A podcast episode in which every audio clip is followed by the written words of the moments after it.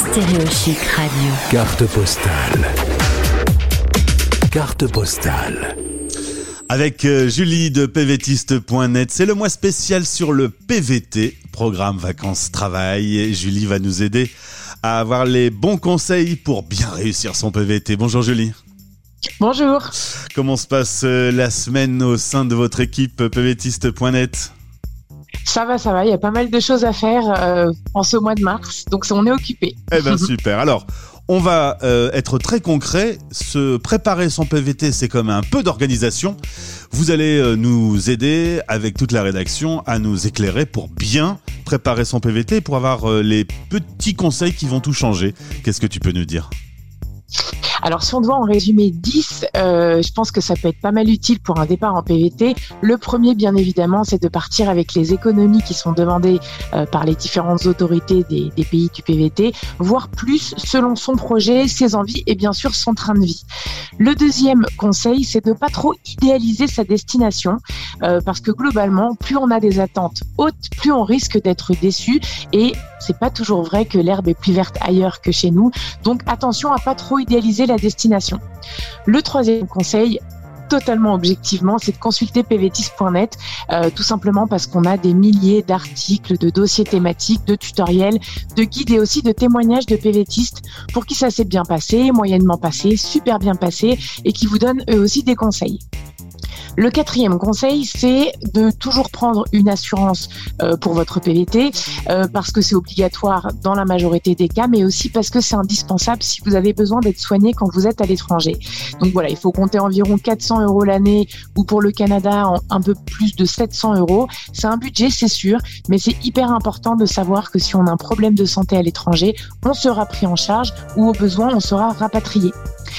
Cinquième conseil, si on a le projet de travailler dans son domaine, c'est hyper important de commencer à faire des recherches en amont, pas forcément pour trouver du travail en tant que tel, mais pour faire une sorte d'étude du marché du travail local, pour voir si ça recrute dans notre domaine, quelles sont les compétences qui sont demandées, essayer de, voir si on pense qu'on a un niveau de langue suffisant, et enfin, est-ce que notre profession est réglementée? C'est-à-dire, est-ce que je vais avoir besoin de rejoindre un ordre professionnel ou d'obtenir une accréditation ou une équivalence pour exercer mon métier dans le pays dans lequel je veux partir? C'est important de le savoir longtemps à l'avance plutôt que de le découvrir en arrivant en PVT.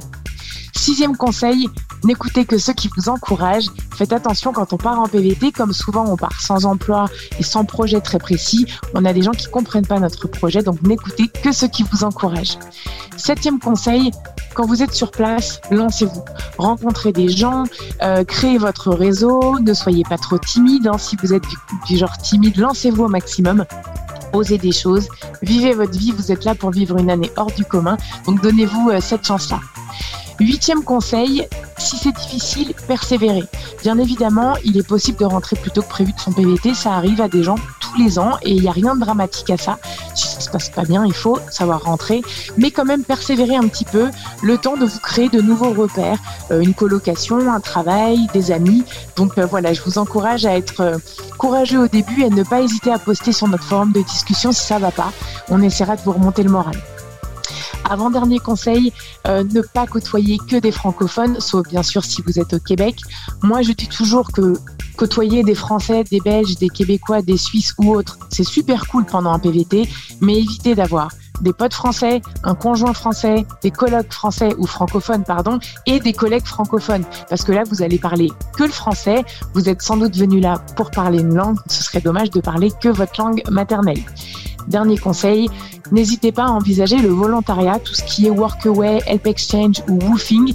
Euh, si à un moment donné vous trouvez pas de travail ou si vous considérez que vous parlez pas assez bien la langue du pays, c'est une très bonne solution euh, pour laisser un petit peu du temps passer, retrouver des repères, euh, être immergé dans la culture du pays et de découvrir aussi d'autres métiers qu'on n'a jamais fait par avant. Et pour rappel, en volontariat, on n'est pas rémunéré, mais on est logé et nourri. Voilà pour mes 10 conseils. Julie, euh, de une façon très pratique, il faut à peu près mettre combien d'argent de côté avant de partir faire un PVT Question d'être un peu tranquille et, de répondre à toutes les incertitudes. Alors les pays fixent des économies qui varient de 2500 dollars canadiens pour le Canada et qui vont jusqu'à euh, plus de 4000 euros pour le Japon. Ces économies, c'est une recommandation, mais c'est vrai que je pense que ça peut être intéressant de partir avec 3000 euros ou plus, peut-être éventuellement 2500 euros.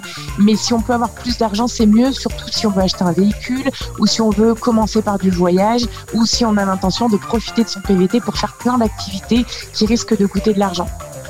Eh ben c'est très clair, Julie. Et si vous voulez encore plus de conseils, vous tapez par exemple 15 euh, conseils euh, PVT sur Google et vous arriverez forcément sur le site de notre partenaire et vous en saurez encore plus. Et surtout, euh, c'est un moment quand on prépare son PVT, faut pas hésiter à échanger avec d'autres PVTistes qui vont eux-mêmes donner leurs propres conseils. Exactement. Merci Julie. À bientôt sur l'antenne de Stéréochic. Bonne journée. Carte postale. Sur stéréochic.fr